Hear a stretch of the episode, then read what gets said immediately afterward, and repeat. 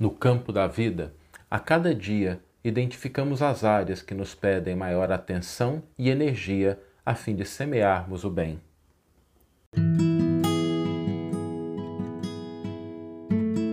Você está ouvindo o podcast O Evangelho por Emmanuel, um podcast dedicado à interpretação e ao estudo da Boa Nova de Jesus através da contribuição do benfeitor Emmanuel. Continuidade às nossas reflexões, à série de reflexões sobre a valorização da vida em relação à temática do Setembro Amarelo, hoje nós vamos refletir sobre aqueles momentos em que a gente às vezes não sabe o que fazer da vida. Que a gente olha para a vida e parece que ela está sem sentido, que ela não tem um propósito, a gente se sente meio perdido. Vez ou outra nós nos encontramos nessas circunstâncias. E quando a gente está dentro desse contexto, a gente deve sempre se lembrar de que a vida é um campo. É como se fosse uma metáfora, o Emmanuel vai utilizar isso mais tarde, fazendo que a gente vai ler daqui a pouco, fazendo uma referência à parábola do bom semeador, mostrando que a gente pode comparar a nossa vida a um campo. Um campo em que a gente é responsável por cuidar, por semear, por cultivar. E à medida de que a gente vai tendo consciência do que é esse campo, a gente vai percebendo que às vezes é preciso a gente olhar para o campo como ele está. Porque muitas vezes a gente começa a olhar e a gente perde a visão olhando muito longe olhando muito no futuro e a gente esquece de contemplar a situação em que o nosso campo está. A nossa vida ela tem vários campos, né? Como se a gente tivesse, para quem já teve a oportunidade de morar ou conhecer aquelas fazendas no interior, que tem ali a horta, que tem uma plantação de milho, que tem um cultivo de outras coisas.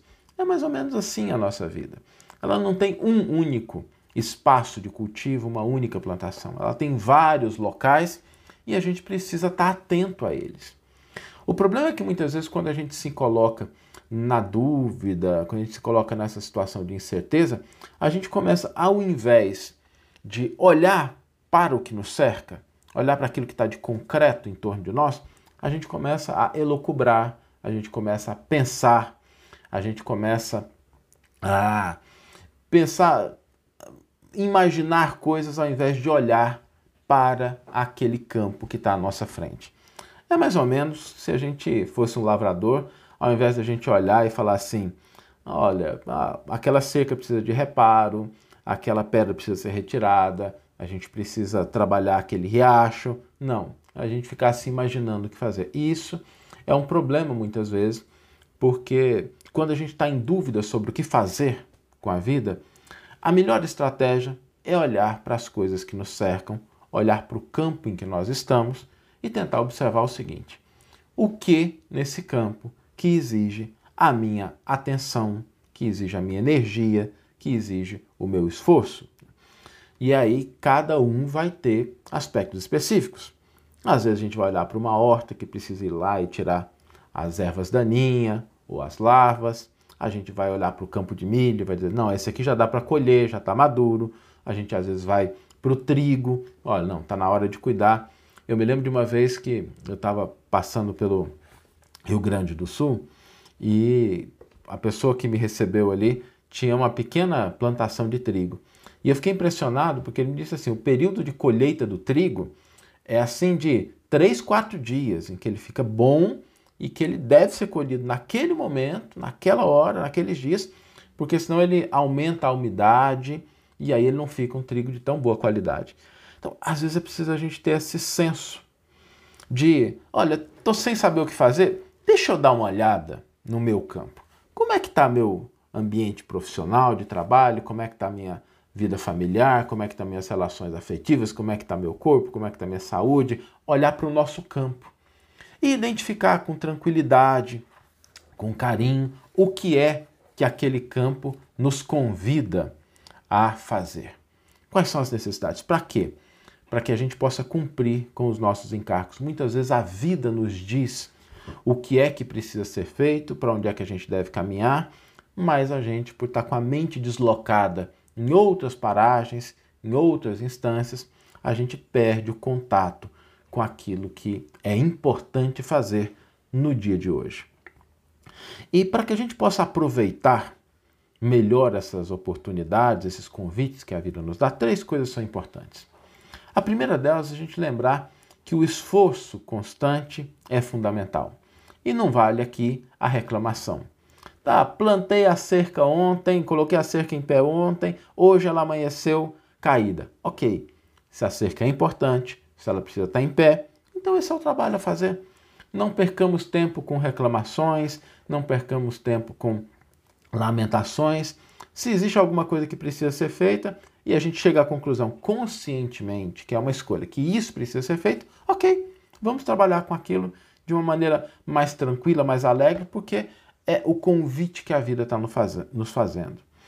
A gente se lembrar de uma segunda coisa: não existe tarefa sem importância. Não é porque uma tarefa pode nos parecer pequena ou que ela pode parecer sem sentido para uma ou outra pessoa que ela deixa de ser relevante. Lembremos que o ato de colocar uma semente na terra pode parecer um ato muito singelo, mas é daí e sem ele não acontece que a gente vai ter a árvore frutificando no futuro.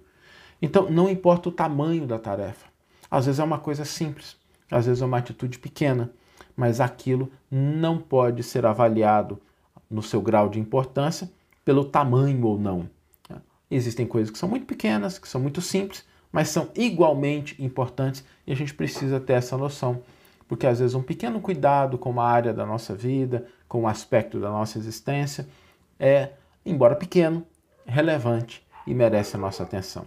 Então, esforço constante, não vale reclamação e não existem tarefas pequenas ou sem importâncias que devam ser desprezadas. O terceiro aspecto, e isso é muito importante, é que as opiniões e ideias das outras pessoas podem ser consideradas. Não tem nada de errado com isso, mas é importante a gente lembrar que a escolha é nossa.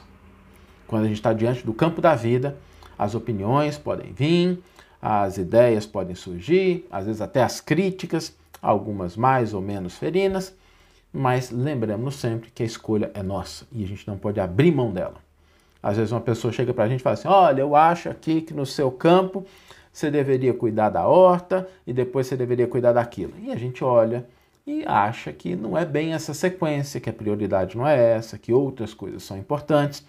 A gente, sem criticar, sem violentar, sem agir de maneira áspera. É, a opinião, a opinião.